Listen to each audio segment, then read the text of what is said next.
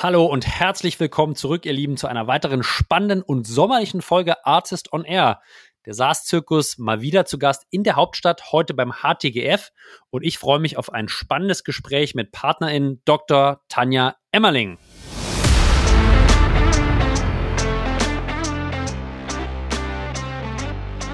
Wir sind ja ganz häufig schon erstmal in dieser frühen Phase in einem Stage, äh, indem sie die ersten KPIs haben, aber die sind ja noch nicht so bewertungsfähig, wie sie dann in der hinteren Phase, wenn es ein großes Unternehmen mit 100 Mitarbeitern und äh, vielleicht zweistelligen Millionen Umsatz sind, ähm, bewertet werden kann aufgrund von Umsatzmultiples oder EBIT-Multiples. Die liegen eben nicht vor. Aber man muss ja schauen, sehen, wenn man das zurückrechnet, kommen die denn dann eigentlich dann auch dorthin? Und welche KPIs müssen sie denn aufbauen, damit sie auch attraktive Bewertungen haben können? Ja, ihr Lieben, wie ihr gleich hören werdet, ist der HTGF einer der aktivsten Seed-Fonds hier im deutschsprachigen Raum. Und mich hat mal interessiert, wie ein Seed-Fonds auf Seed-Finanzierungsrunden und Series A schaut. Ich habe mit Tanja da gesprochen über Frameworks und KPIs, die in der Seed-Finanzierungsrunde wichtig sind. Welche Faktoren spielen eine Rolle? Äh, haben uns angeschaut, wie geht die Reise denn weiter? Wie macht man die äh, Seed Companies oder das Seed Portfolio des HTGF Series A Ready? Welche KPIs spielen da eine Rolle? Wie lange darf so eine Reise dauern? Was sind vielleicht No-Gos, die nicht passieren sollten? Und wir haben gesprochen über äh, allgemein das Marktumfeld in der Folgefinanzierung in der Series A. Wie schaut der HTGF drauf? Bekommen die einen Companies äh, Folgefinanzierung? Welche, äh, welches Segment, welches Tier bekommt vielleicht Finanzierung, welches nicht? Wo muss man alternative Finanzierungsmöglichkeiten vielleicht auch in Betracht ziehen? Darüber und noch über viele weitere Punkte haben wir gesprochen in einer spannenden Folge Artists on Air. Ich wünsche euch viel Spaß mit Dr. Tanja Emmerling und mit mir, Julius Göllner. Let's go!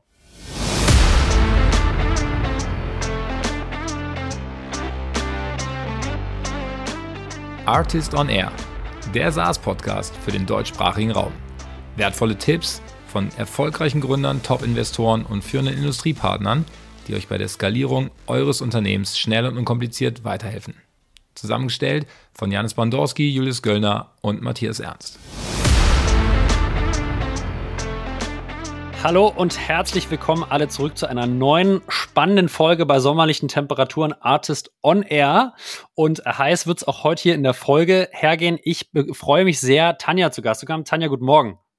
Guten Morgen, freue mich dabei zu sein. Es ist wirklich heiß heute.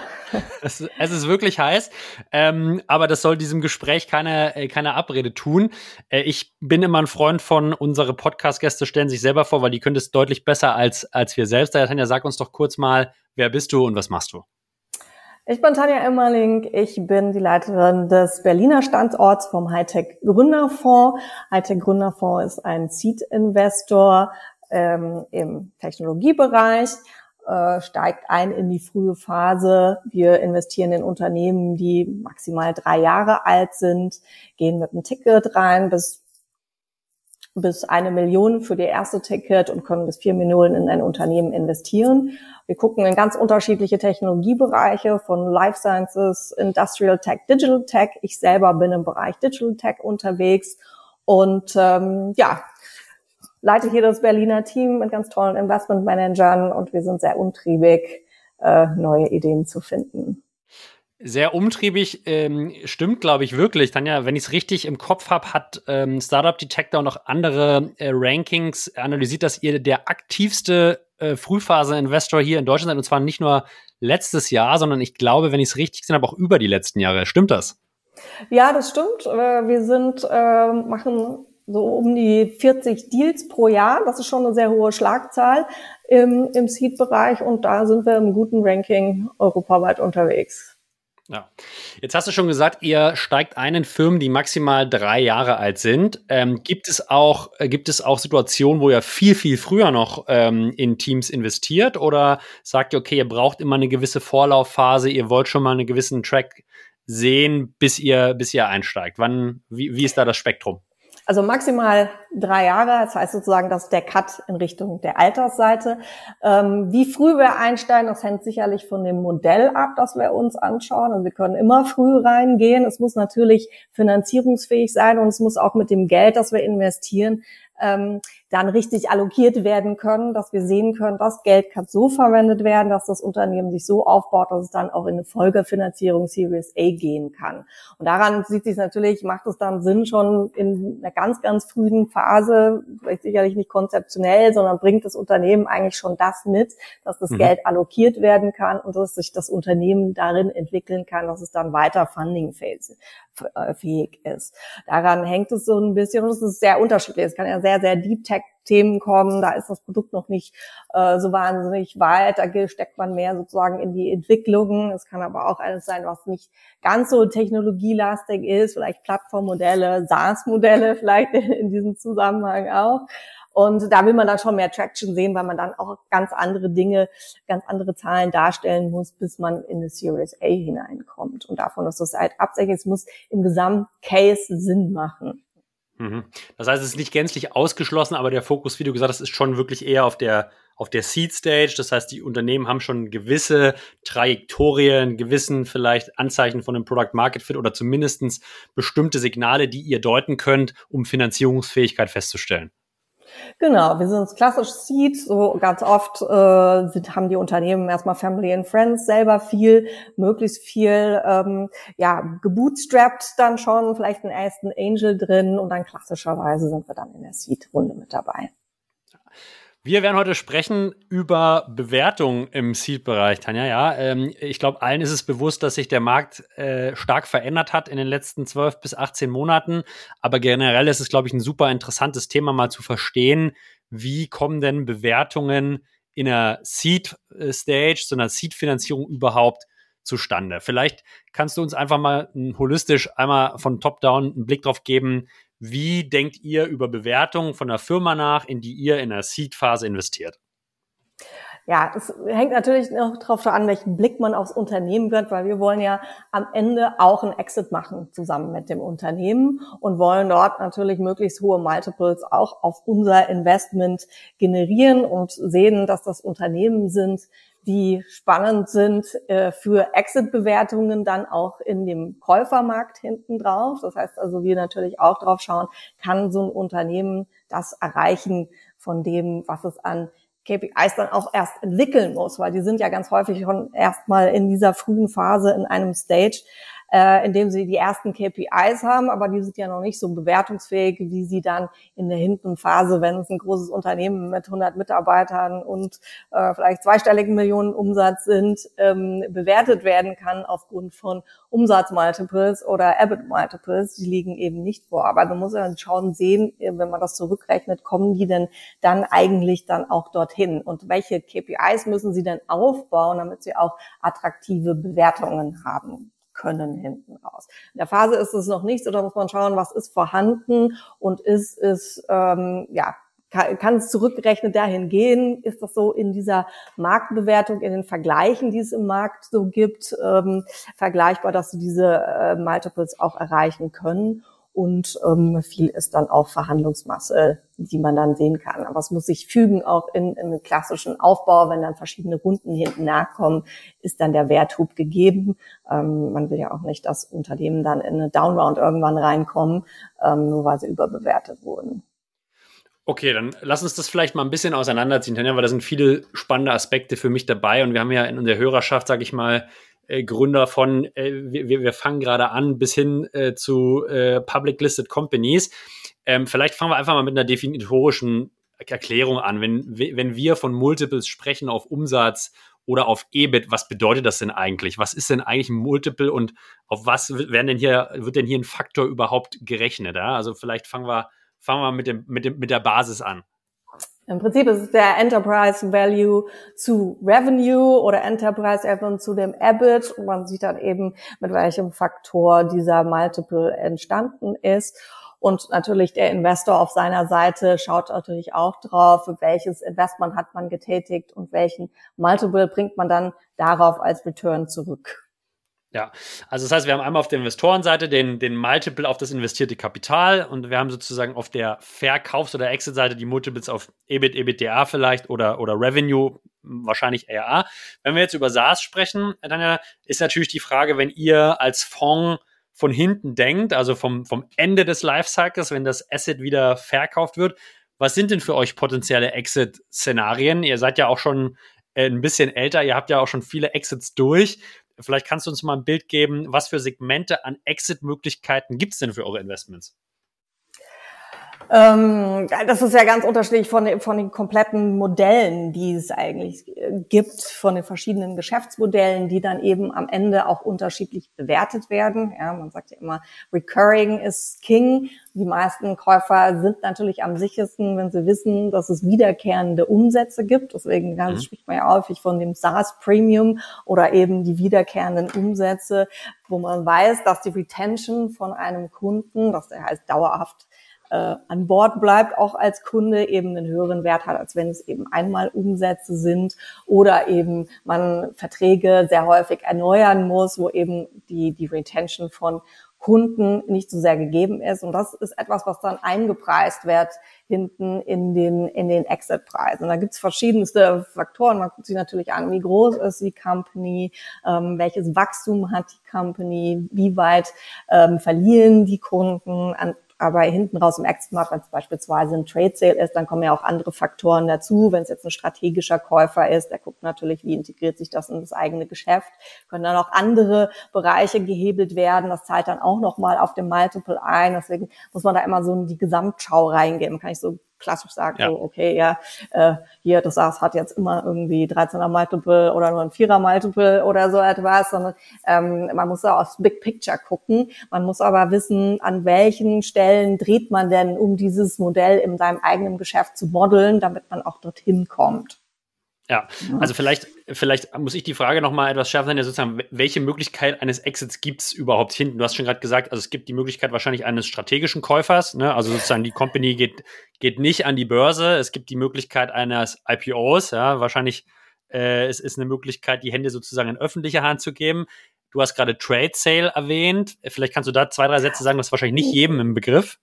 Und ähm, typischerweise auch ein strategischer Käufer, also ein Corporate, das äh, das Unternehmen übernimmt, vielleicht als eigene Tochter oder vielleicht auch integrieren will in das eigene Geschäft hinein. Ähm, oder ähm, gibt ja auch Private Equity, die sozusagen dann verschiedenste Unternehmen zukaufen, um dann nochmal einen größeren Werthub insgesamt zu, zu generieren.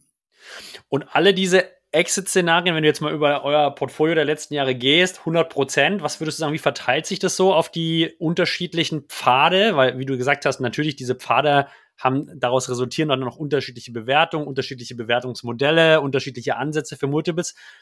Ihr als Fonds, also wie, wie verteilen sich so eure Exits auf die unterschiedlichen äh, Kanäle also, da hinten? Also überwiegend sind es Trade Sales. Wir haben ja. drei IPOs, aber der überwiegende Teil sind schon Trade Sales, ja.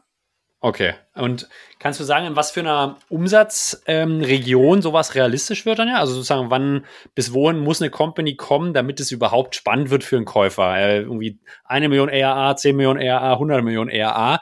Nur, dass man mal so ein bisschen Gefühl bekommt, wo geht so ein Fenster überhaupt auf? Ähm, und wo ist es total unrealistisch, dass sowas überhaupt passiert? Naja, von bis ist dann natürlich alles möglich. Man kann auch ein kleines Unternehmen verkaufen. Ich glaube, man sollte immer von der Gründerseite denken, ab wann will ich denn verkaufen? Und tendenziell kann man sagen, man verkauft zu früh. es ist meistens das, das, das, äh, das Angebot, was einem so vielleicht nach acht Jahren Arbeit irgendwie sehr groß erscheint, lässt einen sehr früh zucken. Aber wenn die Company Potenzial hat, ist es in der Regel so, dass man noch viel mehr hätte rausholen können aus dem Ganzen von bis. Äh, hat man so gesagt, so typischerweise in, in in Deutschland findet man eher so Trades jetzt bei 25 Millionen, also relativ ja. klein. Ja.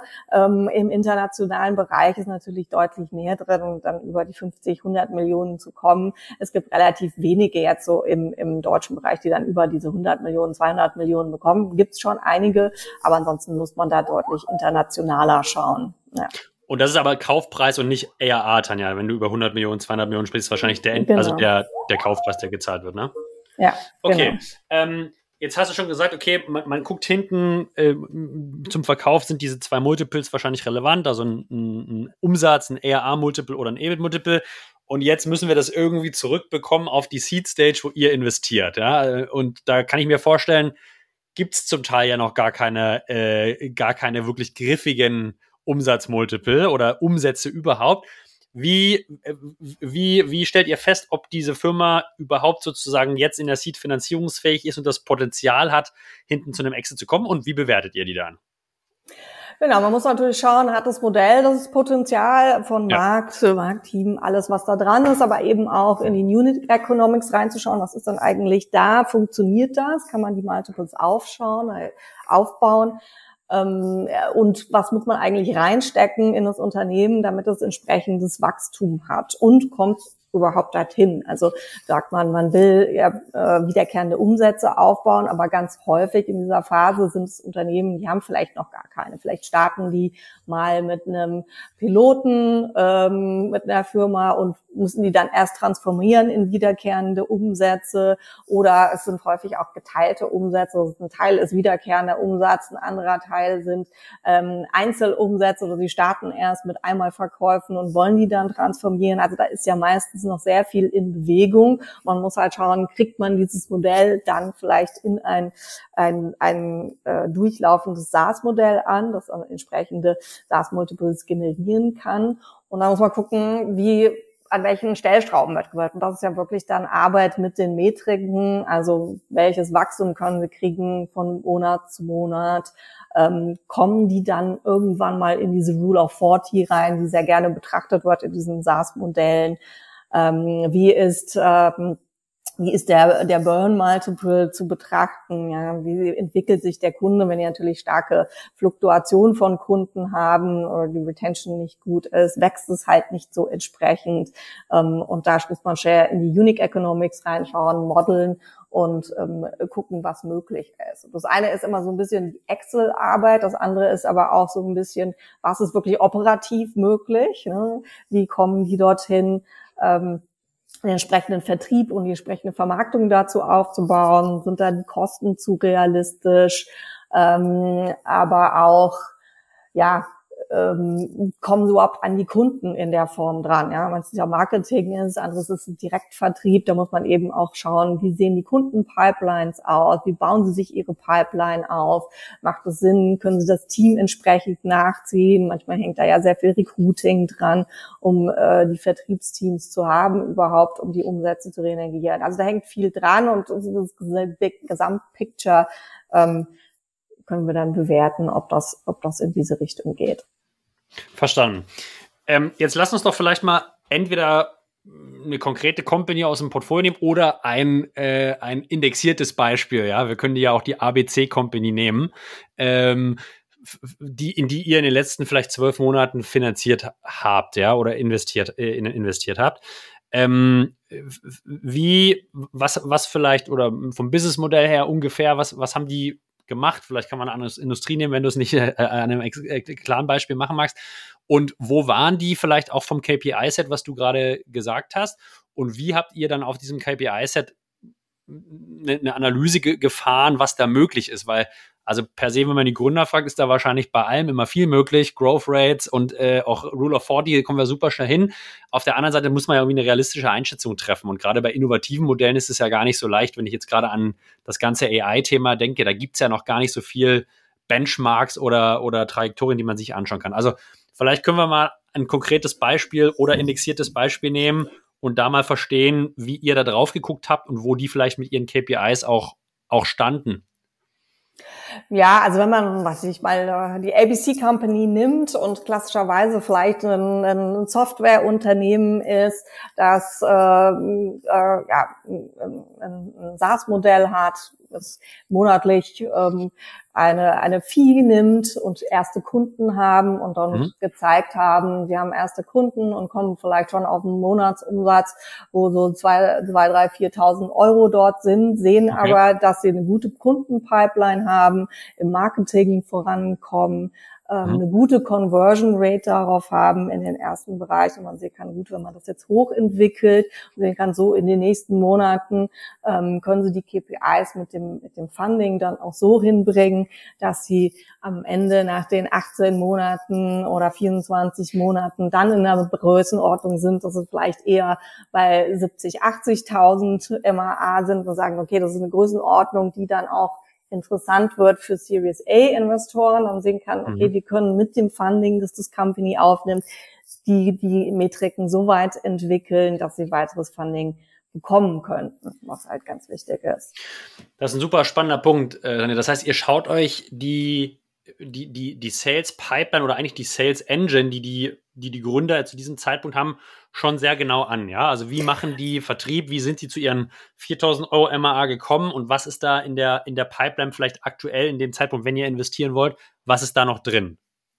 Genau, also wir schauen, was ist, was ist bisher möglich gewesen und ist es jetzt nicht so ein One-Time-Job, äh, äh, Shot, das, oder halt die vier Companies, die Sie eben auch persönlich kennen, ähm, mhm. sondern ist es halt tatsächlich vertrieblich auch möglich. Das ist ja immer so, der ist so die ersten bekommt man vielleicht dran, weil die halt Testkunden waren oder dergleichen oder for free eingestiegen sind oder man hat halt mal die ersten gewandelt. Aber ist es denn auch wirklich, wenn man in die weite Welt hinausgeht und wirklich rein mit Vertrieb die Kunden dranbringen muss. Das heißt auch investieren muss in Marketing und Vertrieb. Funktionieren dann die Metriken aus, sodass sie dorthin kommen und besteht da so eine Pipeline, kommen die dort voran und dann zu sehen, wie weit ist dieses Wachstum, dass man damit dann auch arbeiten kann hinten raus. Und es nützt ja nichts, wenn die sehr früh sind, man sehen kann, hm, wenn ich jetzt Geld reingebe, das können die von der Company her gar nicht so allokieren, dass die Company wächst, äh, weil sie einfach noch sehr viel bootstrappen müssen. Sie können jetzt nicht noch drei, vier äh, Vertriebler mit an Bord haben oder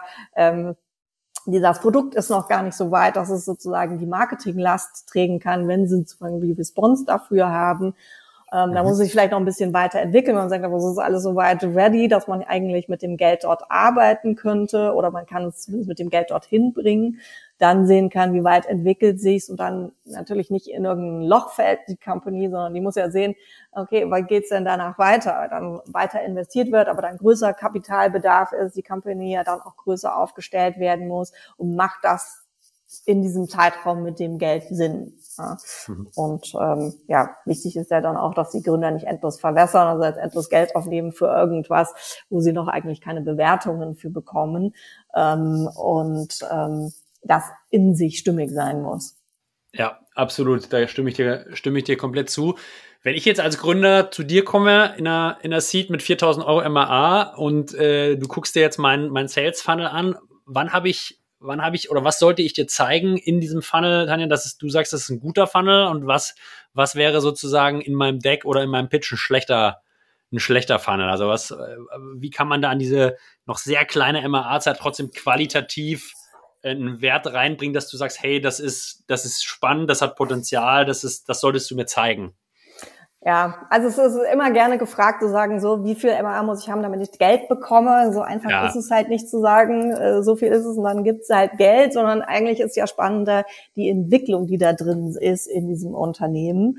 Ähm, und das heißt halt, äh, man schaut auf die Unit Economics, was kostet mich denn eigentlich der Kunde? Was kostet mich denn das, der Dollar mehr an AAA, die ich reinbringe? Letztendlich ähm, äh, Burn Multiple, was ja auch manchmal genannt, zu sagen, was muss ich eigentlich aufbringen, um einen Dollar mehr AAA zu haben? Und ist es in den Metriken sichtbar? Und dann muss man gucken, gibt es eigentlich in dem Funnel, den Sie aufstellen an Kunden, sind die denn vorhanden, dass Sie das sozusagen dahin in entwickeln können oder kommen sie dran. Ja, manchmal gibt es mhm. ja auch gar kein Marketingkonzept, wo man sagen kann, ja, wir wollen Marketing machen, sehr random, aber ähm, eigentlich nie einen Test gemacht habe, ob man mit dem Marketing und den Kosten auch dorthin kommt. Und man muss auch ja. immer so ein bisschen mit rechnen in den in den Märkte, die man reingeht. Man ist ja nicht der einzigste häufig. Das meiste Unternehmen denken immer, sie sind die einzigsten.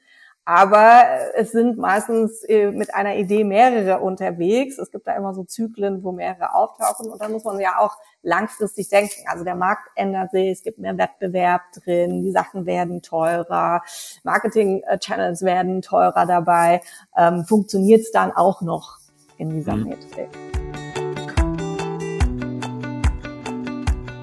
Ja, ihr Lieben, ihr habt gehört, wie wichtig eine Sales Pipeline auch schon in der Seed-Finanzierung ist. Und das Thema Vertrieb ist natürlich eins, was alle von uns umtreibt. Daher an dieser Stelle ein Hinweis auf unseren aktuellen Partner Highrise. Highrise hilft Sales-Teams wachsender SaaS-Firmen zwei ihrer größten Herausforderungen zu lösen.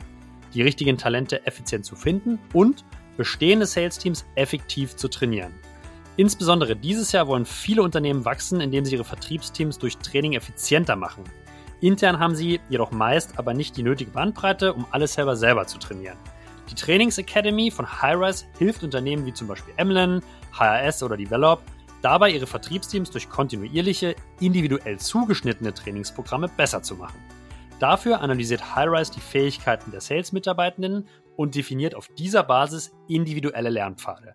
Entlang dieser Lernpfade arbeiten Seller mit ihrem eigenen Sales-Trainer im One-on-One-Coaching mit hohem Fokus auf das praktische Üben aller Vertriebsdisziplinen.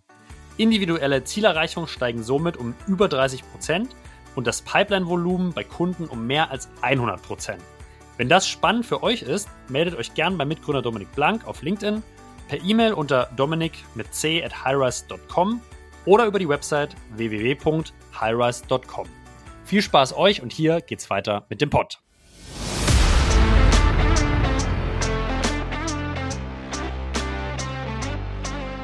Ja, total, total verstanden.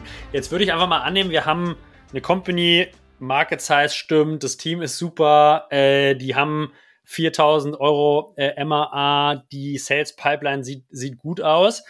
Jetzt stellt sich natürlich trotzdem die Frage in der Seed, was ist denn jetzt die Firma wert? Ja, also wie, wie kommen wir denn jetzt von, von diesen ganzen Parametern und KPIs, und da gibt es sicherlich noch ein paar weitere, können wir vielleicht gleich auch noch drüber sprechen, aber wie ergibt sich denn daraus jetzt eine Bewertung? Ja, naja, äh, und, und wie hat sich diese Bewertung vielleicht jetzt 2023 auch verändert zu 2022 oder 2021? Also wie bekommen wir ein Preisschild da dran? Ja, man guckt so ein bisschen, wo geht eigentlich die, die Entwicklung hin ne, von, von dem Eis. Man versucht, wo ist die Company veranlagt, was sind denn eigentlich so Exit-Werte, die so ein Unternehmen erreichen kann und wie viel muss mhm. man eigentlich in dieses Unternehmen dann eigentlich insgesamt reinstecken, um dorthin zu kommen und ähm, was, was bringen sie inzwischen schon mit. Und dann ist es aber auch im Seed ganz häufig so, ähm, es ist halt vieles noch nicht da. Ähm, das ist eine Verhandlung. Man muss auch ein bisschen schauen, ähm, ja, wie, wie, wie viel muss man eigentlich an Kapital aufnehmen, dass es sinnvoll ist. Ähm, wohin kann ich es entwickeln? Was wird dann so die nächste Runde an Bewertungen bringen hinten raus? Und ähm, in dem gegenwärtigen Stärke macht es Sinn, Kapitalaufnahme, Verbesserung, macht es Sinn und kriege ich es dann in die in den Werthub dann auch entsprechend rein. Ja. Und das kann kann sehr unterschiedlich dann gelagert sein. Abs absolut, aber das, das, das klingt sehr danach, dass ihr eigentlich, wenn ihr investiert, schon eine sehr klare Vorstellung haben müsst oder zumindest haben wollt, wie viel Kapital für dieses Asset, wo ihr investiert, wirklich notwendig wird, um das in eines der vorhin besprochenen Exit-Szenarien zu bringen. Ist das richtig? Ja, man muss natürlich schon eine Vorstellung davon haben, es ist jetzt ein sehr kapitalintensives Modell. Also beispielsweise wird sehr viel Marketing notwendig sein, wird das Marketing heraus sehr viel teurer werden. Oder ähm, ist es ein sehr stabiles Modell, ähm, wo, wo die Kosten eigentlich ähm, sehr gut kalkulierbar hinten raus sind. Und da macht sich ja auch dann, so wird man in diesem Modell stark verbessern selber oder mhm. ähm, kann man seine Prozente damit halten.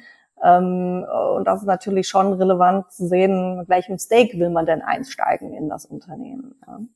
Ja, total verstanden. Ich würde mal zu einem weiteren Punkt kommen, äh, wo ihr natürlich wahrscheinlich extreme Expertise habt, weil aufgrund der Investments ihr einfach sehr, sehr viele Companies begleitet von Seed bis zur Series A. Jetzt würde ich mal sozusagen den, den, das Thema der Anschlussfinanzierung mir gerne mal angucken wollen. Ähm, wie betreut ihr denn und coacht denn ihr eure Investments, eure Teams? Was müssen die denn im SaaS-Bereich, wo müssen die denn sein für eine Series A? Also was für KPIs wird in der werden in der Folgeinvestition wichtig?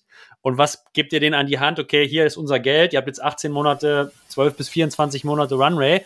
Wo müsst ihr denn hin? Äh, was, was ist denn wichtig zu zeigen?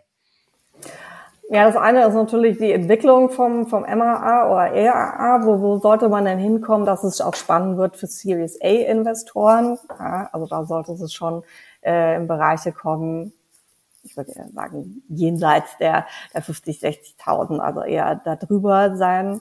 Ähm, 70, 80 vielleicht spannend wird. Vielleicht ist man auch schon bei 100.000, wo dann Series A-Investoren reinkommen. Ähm, die Frage ist auch, in welchem Zeitraum man dieses Wachstum schafft oder dieses Wachstum hebeln kann. Mhm. Ähm, aber auch zu schauen, wie, äh, wie ist die Retention Rate, wie ist die Churn, die Customer Churn dort drin. Äh, natürlich, das macht einen entscheidenden Hebel, ob man jetzt viele verliert und sozusagen immer auf der Stelle tritt mit Neuakquise oder eben, ob man auf das Wachstum aufsetzen kann. Da ist dieser Hebel mit drin. Und ähm, Series A guckt auch schon auf Rule of 40. Das sieht man jetzt in der Series äh, Seed noch nicht so deutlich. Ähm, heißt ja im Prinzip bei ähm, 0 EBIT ähm, dann das Wachstum 40 Prozent sein müsste. Ähm, und wenn man entsprechend negatives EBIT hat, dann entsprechend höher. Ja? Und ist das Potenzial drin? Manches lässt sich da auch noch nicht darstellen. Wenn man jetzt grob guckt, wie viele erreichen von SaaS-Unternehmen die Rule auf 40, dann ist das ähm, ein kleiner Prozentsatz. Ich würde mal schätzen, vielleicht so zwischen 10 und 20 Prozent, die da wirklich landen. Tendenziell ist das Wachstum dann eher auch, äh, ist die Rule of 40 nicht ganz erreicht. Äh, und tendenziell wird es auch schwerer hinten raus. Das darf man nicht vergessen. Ähm, äh, Genau, und dann wird sich geguckt, was, was kostet eigentlich das weitere Wachstum. Das ist ja dann entscheidend, um das zu gehen, weil da ist ja spannend, weil es dann ja in wirkliche Wachstumsphasen auch gehen sollte. Genau. Jetzt, jetzt, jetzt hast du äh, schon gesagt, sind ja so 60.000 bis 100.000 MAA, also 700, 700k bis 1,2 Millionen ARA. Hat sich da was verändert? Ist der Anspruch von Investoren, sage ich mal, hat er sich verschoben oder sind, ist diese, diese Range für eine Series A die gleiche dieses Jahr noch wie, wie vor zwei, vor drei Jahren? Hm, also ich glaube, dass sie ähm, anders draufschauen äh, im mhm. Sinne von Wachstum, dass man sagt, nicht mehr so Wachstum um jeden Preis. Also es zielt so ein bisschen wieder auf Rule of 40 hin, dass man nicht sagt, äh, okay, äh, Hauptsache Wachstum ist jetzt erstmal egal wie negativ, sondern schon auch mehr auf Stabilität geguckt wird. Das muss nicht unbedingt profitabel sein, aber man dann doch schaut, ähm, kommt man schneller auf die sichere Seite sozusagen in dem Modell. Das heißt, die Unit Economics, die Profitabilität dort gegeben sein muss, äh, die müssen funktionieren und man tendenziell eher sagt, äh, eher höheres Erwarte, Erwartung noch ans, ans Wachstum und bei gleichzeitig mehr Stabilität. Ja. so ein bisschen das Beste aus, ein, das Beste aus, das aus allen Welten. Aber das heißt, wenn wir jetzt mal Rule of 40 als Indikationen, wo man früher gesagt hat, okay, wir gehen mit minus 40 EBIT, aber 80 Wachstum haben wir immer noch, äh, sind wir immer noch bei 40 net. Äh, würdest du jetzt sagen, ähm, das Wachstum ist nicht mehr ganz so aggressiv, sondern es ist eher, wird eher darauf geschaut, dass auf der auf dem, auf der Kapitaleffizienz, auf der Kosteneffizienzseite der zusätzliche Revenue, der zusätzliche ERA nicht mehr ganz so teuer ist wie, wie vielleicht vor zwei Jahren. Genau, genau. Für die Investoren wird Kapital ja auch teurer. Das heißt, die schauen dann don, doch deutlich mehr drauf. Ähm, äh, ist mein Kapital auch sicher? Auch wenn sie wissen, dass hinten raus vielleicht schwieriger ist, Kapital zu akquirieren, muss natürlich mehr innerhalb der Company mit dem Geld darstellbar sein. Also von daher, ähm, ja, noch bessere KPIs. noch, besser, noch, noch, noch bessere KPIs. Es wird nicht leichter für GründerInnen. Ähm, Gibt es denn, sage ich mal, so einen idealen Zeitraum zwischen Seed und Series A? Also ja, natürlich, jetzt meine Vermutung wäre, je schneller, desto besser. Also wenn ich schaffe, in sechs Monaten von äh, 4.000 Euro MAA auf 100.000 zu kommen, freut sich wahrscheinlich jeder Investor. Ähm, aber gibt es auch ein, es dauert zu lange? Ja, also, also zu lange ist immer dann, wenns Geld aus ist. aber ich kann zum Beispiel meinen Burn total runterfahren, ja. Also ich baue das total lean auf äh, und dadurch habe ich wenig Burn, schaff, schaff, verschaffe mir eine vier, fünf Jahre äh, Runway und schaff's halt dann in vier, fünf Jahren auf die 100.000 äh, MAA. Guckt dann Investor in der Series A drauf und sagt so, hm, das ist mit unseren Fonds äh, Expected ähm, Payback Times einfach nicht mehr unter den Hut zu bringen. Die können zwar wachsen, aber es dauert einfach viel zu langsam. Ja, natürlich. Es gibt dann irgendwann einen Zeitraum, wo man sagt, okay, das Unternehmen scheint ja, äh, sagen wir mal, mit dem Kapital kein Wachstum hinlegen zu können, dass sie sich sozusagen immer einen, einen Seitwärtsbewegung äh, machen. Das wäre natürlich schlecht, weil man sagt, okay, ich, ich sehe da nicht, dass Wachstum äh, gegeben ist am Ende im Unternehmen und vielleicht kann es das Team auch gar nicht darstellen, aufgrund von anderen Gründen, weiß man ja gar nicht. Ja. Ähm, Natürlich sollte man im gesunden Verhältnis dorthin kommen. Äh, das, das, die Geschäftsführung von dem Unternehmen hat ja immer die Herausforderung, mit dem Kapital, das es hat, bis zur nächsten Runde zu kommen. Und äh, ich glaube, die Kunst besteht einfach darin, einzutakten, zu sehen, wenn man nicht den Plan mache und weiß, ich will jetzt in 18 Monaten ähm, oder 24 Monaten eine Series A haben. Ich muss ja entsprechend früh anfangen, ins Fundraising zu gehen, vielleicht sechs Monate, vielleicht sogar neun Monate vorher. Das heißt, für mich zu dem Zeitpunkt muss ich auch schon attraktive Zahlen haben, äh, die zeigen können, dass man in dieses Wachstum reinkommt und dass man ähm, dann, wenn man das Geld haben will, auch wirklich mit dem MRA so weit ist. Und ähm, wenn das, man merkt, dass man das nicht schafft, dann muss man natürlich stärker auf der Burn-Seite schauen, wie weit muss ich haushalten, damit ich vielleicht da noch in diese Zahlen reinkomme, dass es attraktiv ist und sehen kann, wenn jemand mir Geld gibt, kann ich hier einen Hebel setzen, um dann nochmal weiteres Geld äh, zu haben. Ja. Mhm. Jetzt ist natürlich, ich habe mir gestern, glaube ich, wieder mal so die Public Multiples angeguckt, den SaaS-Index, äh, da sind wir natürlich irgendwie sehr, sehr stark eingebrochen von 18, 20 auf 7. Es hat sich da in den letzten zwei, drei Monaten noch kaum was getan. Äh, aus den letzten Gesprächen habe ich mitgenommen, dass gerade so Series A, Series B Finanzierung aktuell sehr, sehr schwierig ist. Wie ist es bei euch im Portfolio? Dann ihr seht ja, dass die Aktivität in, in der Series A, Series B Finanzierung einfach extrem abgenommen hat. Wer, wer bekommt aktuell noch Geld? Äh, äh wer vielleicht nicht mehr? Also wie ist, welche Signale aus dem Markt bekommt ihr für diese A-Runden?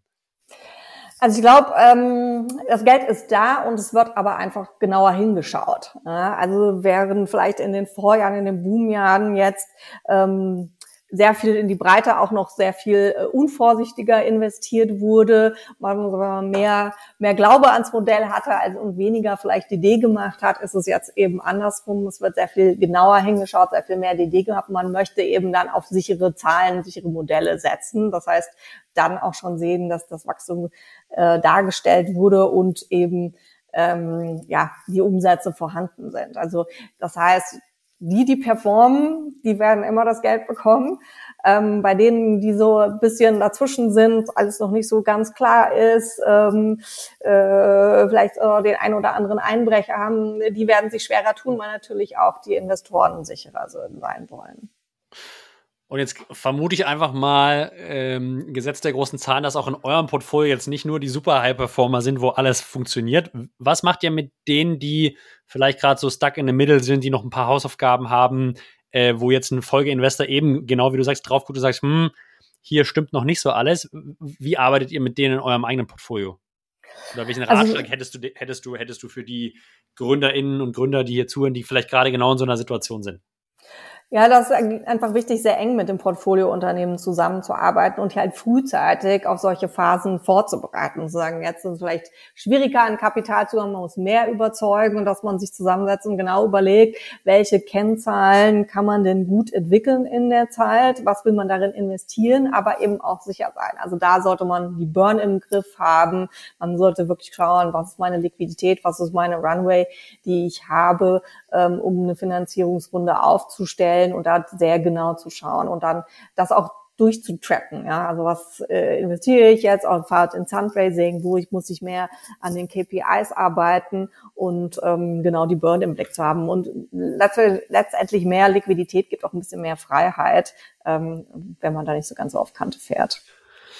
Ihr als Seed-Investor, wenn ihr gerade solche Cases habt, ähm, wo vielleicht noch zusätzliches Kapital benötigt wird, um diese KPIs darzustellen, aber vielleicht eine Folgerunde noch nicht äh, in Frage kommt, gibt es ja aktuell ein paar spannende sozusagen Finanzierungsmöglichkeiten über Debt oder Revenue-Based Finance. Wie, wie steht ihr als frühphasiger Investor solchen alternativen Finanzierungsinstrumenten vielleicht gerade, um sich ein bisschen Runrate zu erkaufen gegenüber, Tanja? Also es kommt sehr stark darauf an, wo das Unternehmen aktuell steht. Es gibt durchaus Modelle, wo sich das, äh, wo sich das eignet, weil sie einfach noch mal einen kurzen äh, Kicker brauchen, um bestimmte Sachen zu erreichen. Da macht es vielleicht Sinn oder auch eben ähm, in der Profitabilität so aufgestellt sind, dass sie sich leisten können, dann entsprechend zurückzuzahlen. Ähm, muss man sich anschauen. Manchmal macht es Sinn, dass man dann eher sagt, äh, ist, äh, Convertible ist sinnvoller oder eine kleine Runde zu machen intern ist sinnvoller. Ähm, manchmal aber auch nicht. Dann ist es sinnvoll zu sagen, ja, wir können jetzt hier einfach nochmal die Vertriebszahlen mit hochziehen und dann haben wir mal eine spannende Runde, in der wir da nicht so weit entwickeln. Also ich denke, man muss genau aufs Cap-Table schauen und ähm, das, was man rausholen kann. Okay, also ich, ich, höre raus, Case by Case, sehr individuell, genau. was da das richtige Instrument für, das, für die jeweilige Company ist. Ne? Ja, aber tendenziell ist gut, dass sich immer mehr Instrumente entwickelt haben, dass halt auch Startups mehr Möglichkeiten haben, äh, unterschiedliche Bausteine sich zusammenzusetzen, um eben entsprechend die Runden zu modeln. Jetzt gehen wir mal auf das Segment, sag ich mal, auf das Top-Tier, ja, die, die Gründer, die ihre KPIs im Griff haben, die die von dir genannten Zahlen und Traction alles zeigen können. Ähm, die haben jetzt einen Markt, da ist extrem viel Kapital auf den Fonds da. Ich habe jetzt noch von wenigen Fonds gehört, die, die äh, aufgegeben haben. Ich lese eigentlich immer nur jeden Monat äh, neuer Fonds geraced, neuer Fonds geraced. Das heißt, da ist ja jetzt extrem viel Kapital. Wenn die Fonds wiederum die Series A und Folgefinanzierung machen, deutlich vorsichtiger investieren in weniger Assets mit einer höheren Due Diligence, muss ja die Nachfrage auf die Top-Assets extrem ansteigen, was dazu führt, dass die A-Runden, die noch passieren, im Preis ja extrem hoch und teuer werden müssen. Ist das so? Ja, ich denke, dass sich äh, auf die starken Assets werden sich viele Fonds konzentrieren. Natürlich wird da der Wettbewerb höher sein. Auch da muss man natürlich schauen, man kann nicht ewig in die hoch in die Bewertungen gehen, denn auch eine Folgebewertung äh, sollte dem Unternehmen dann nicht schaden. Ähm, äh, ja, aber ich glaube, die guten Assets können sich leisten, ähm, noch Bewertungen durchzusetzen, weil sie auch das Geld bekommen, aber müssen eben auf der anderen Seite auch die KPIs dazu liefern. Ähm, das ist nicht voneinander entkoppelt. Nur muss man sehen, jetzt sind die Fonds voll, die Fonds sind groß und ähm, die Investoren werden natürlich auch drauf schauen, wird das Unternehmen so groß, dass es mir einen entsprechenden Return geben kann. Also sozusagen dann ähm, ein, ein mittlerer Wert dann auch für die Investoren nicht mehr spannend ist. Ja. ja. Ein Punkt, den du vorhin genannt hast, war Churn and Retention. Da gibt's ja unendlich viele Möglichkeiten drauf zu gucken. Logo Churn, Revenue Churn, Gross Dollar Retention, Net Dollar Retention. Äh, für einen Gründer natürlich erstmal extrem schwierig greifbar, beziehungsweise was ist, was, was ist da die, der richtige Ansatz? Wie schaut ihr auf Stickiness des Produktes, auf was für ein Churn oder auf was für eine Retention oder ein Upsetting schaut ihr als, als Fonds? Oder auf was bereitet ihr eure Gründer und GründerInnen vor für eine Series A? Was ist die Top-Level-KPI, wenn es um und Retention geht? Ja, vor allem guckt man natürlich auf die Kunden, ne? Ähm, wie, wie haltbar sind die, ähm, was ist so Kündigungszeiten, aber man guckt auch vertraglich drauf, können die halt immer abspringen oder haben die halt lange Bindungszeiten mit drin, das guckt ja auch mal so ein bisschen, auf welches Wachstum, was schon da ist, setzt man denn eigentlich auf oder kann eben dann große Lücken passieren oder eben EAA, wenn es eben nicht monatliche Umsätze sind, sondern einmal, wenn es dann solche Brüche gibt, sozusagen in dem Modell, wo die Cashflows dann ähm, ab einbrechen können, weil dann halt Verträge nicht verlängert werden. Ähm, wo, wo sind die Hiccups in diesem Modell drin? Und letztendlich ähm, ist, je geringer die Turn, desto besser ist es natürlich, weil dann auch das Wachstum gesicherter ist. Ja, absolut, absolut. Dem äh, schließe ich mich gänzlich an. Wenn wir jetzt mal vielleicht noch abschließend einen Gründer haben, der kurz vor seiner Seed-Runde steht, dann ja aktuell jetzt Juni 2023, was würdest du, was wären deine Top 3 Ratschläge, denen du dem jetzt in der Vorbereitung eines Funding-Prozesses, was würdest du dem jetzt, was würdest du dem mitgeben? Ähm, seine KPIs gut zu kennen, mhm. gut vorbereitet zu sein, einen guten ähm, Kundenfunnel zu haben und selbst auch eine Vorstellung davon, wo soll die Reise hingehen. Also äh, wohin will ich eigentlich mal verkaufen? Wer könnte der Käufer sein? Wie sieht denn mein Käuferuniversum aus? Ähm, auch wenn das noch zehn Jahre hin ist, aber dass man eine Vorstellung hat, dass man ein großes Unternehmen bauen kann und dann auch den Investor mitnehmen kann, dass es halt sehr viel spannender sein kann als andere. Man ist immer nicht alleine im, im Markt unterwegs, sondern ist letztendlich auch im Wettbewerb mit vielen anderen Modellen, die gleichzeitig ums Geld pitchen. Und da muss man überzeugen können, dass man der attraktivere Case ist. Das ist ja ein spannender Punkt. Das heißt, du würdest wirklich im Grunde sagen, hey, macht euch schon mal perspektivisch Gedanken, wo geht wirklich die Reise hin mit eurem Modell? Und IPO ist nicht das einzige Ziel, sondern vielleicht ist die Story, wir verkaufen äh, das Thema, weil wir vielleicht in einem Subvertical irgendwo unterwegs sind, in, äh, sagen wir mal, MedTech, wir verkaufen das in acht Jahren an Roche oder an äh, an einen anderen großen Player kann auch für einen Investor schon eine sehr hilfreiche Geschichte sein. Wahrscheinlich sollte man das nicht zu absolut dann positionieren, aber zumindest zeigen, dass man sich schon mal Gedanken gemacht hat, oder? Ja, es wird sich natürlich viel ändern bis dahin, aber letztendlich bewegt man sich in einem bestimmten Markt und dort sieht man auch, es sind bestimmte Käufer unterwegs. Man sieht auch, was so typische Preispunkte, äh, die sind beim deutschen Mittelstand äh, sicherlich ganz anders als vielleicht beim US-Pharma-Unternehmen. Also muss schon ja. wissen, was, äh, was ist da so eine Preisbereitschaft eigentlich hinten raus und auch eine Vorstellung da haben, wie groß muss mein Unternehmen werden, damit das so einen typischen Käufer eigentlich attraktiv ist. Darüber sollte man sich schon Gedanken machen und auch, ähm, dass der Investor sieht, ich will das Unternehmen dahin tragen. Ja. Das heißt, würdest du jetzt, was würde ich jetzt machen als Gründer? Ich würde mir wahrscheinlich versuchen, mal so Transaktionen anzuschauen in meinem Vertical und sagen, okay, die letzten Jahre wurden vielleicht im M&A-Bereich folgende Transaktionen gemacht, in der Umsatzkategorien, wenn es die Information natürlich gibt, zu denen und den Multiples und sagen, hey, hier passiert viel, es gibt Aktivität, wir sind uns, wir sind uns sicher, wir können eine Company bauen, die, sagen wir, 10 Millionen ARA macht in, in MedTech und bei 10 Millionen ARA gibt es irgendwie sieben, acht Transaktionen in dem Bereich in den letzten zwölf Monaten, die getätigt wurden für einen Range im Kaufpreis von XY. So, so eine Storyline kann, könnte, man, könnte man schon zumindest auf einem Slide mal anreißen. Genau, dass man gewisse Vorstellungen davon hat, was ist das Exit-Universum, in dem man sich bewegt. Kann ja auch sein, dass man in einer Nische ist und hat aber gar keine Vorstellung, wer könnte überhaupt hier der Käufer sein. Und man ist ja, ja. in einem Venture-Markt, der ist ja Exit-getrieben, also man wird nicht ein Familienunternehmen sein, was man irgendwann vererbt. Deswegen ist die Zielrichtung ja schon gegeben, aber man muss auch mitbringen, man will selber das große Unternehmen bauen. Man sagt jetzt nicht auch so, wenn jetzt morgen einer um die Ecke und würde ich auch verkaufen, dann ist halt, hm, dann ist vielleicht zu klein, vielleicht dann doch am Ende des Tages. Ja. Okay. Also es zu ist ja nicht nur die Metrik, sondern es ist ja auch sagen der Gründer, der das dann äh, verkauft. Ich glaube, es ist inhaltlich ein sehr guter Abschluss, Hanja, ja. Nicht zu klein denken. Wir sind in der Venture-Welt unterwegs und der Investor, in dem Fall ihr, ihr braucht äh, ein bisschen Vision, auch ein bisschen Fantasie, dass da ein großer Exit draus wird.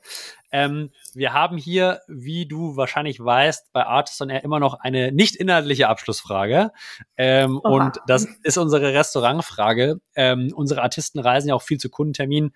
Ähm, und deswegen freuen wir uns immer über gute Empfehlungen für leckeres Restaurant, kann Frühstück sein, Mittag, Abendessen oder eine Bar. Äh, gibt es einen Platz in Berlin, wo du super gerne hingehst, äh, wo du mal anderen empfehlen würdest, dass sie vorbeischauen sollten? Ähm, ja, eigentlich ein ganz eingesessenes Stammhaus Einstein gehe ich sehr gern hin. Gerade im Sommer kann man toll im Garten sitzen. Ich glaube, es wird aktuell äh, renoviert. Also ich weiß mhm. gar nicht, ob es offen ist, aber wenn es wieder da ist, bin ich auch da ab und an im Garten zu finden. Ein Platz mit großer Historie hier in Berlin, muss man, mhm. muss man sagen. Ich glaube, ne, in der Gastrowelt einer, äh, wirklich eine lange, lange äh, lange Laufzeit. Ähm, ja, also wer Tanja mal treffen will, wenn es wieder geöffnet ist und die Restauration abgeschlossen, äh, das Stammhaus Einstein können wir auch sehr empfehlen. Tanja, ich bedanke mich ganz, ganz herzlich für deine Zeit hier zu den äh, hochsommerlichen Temperaturen und deinen wertvollen Input. Ähm, Freue mich auf den Artist Summit und äh, euer äh, Beisein und denke, das war nicht das letzte Gespräch. Freue mich, dich in der Zukunft mal hier wieder zu Gast zu haben. Vielen Dank, hat Spaß gemacht. Mir auch. Schönen Tag dir, Tanja. Ciao, ciao. Ciao, ciao.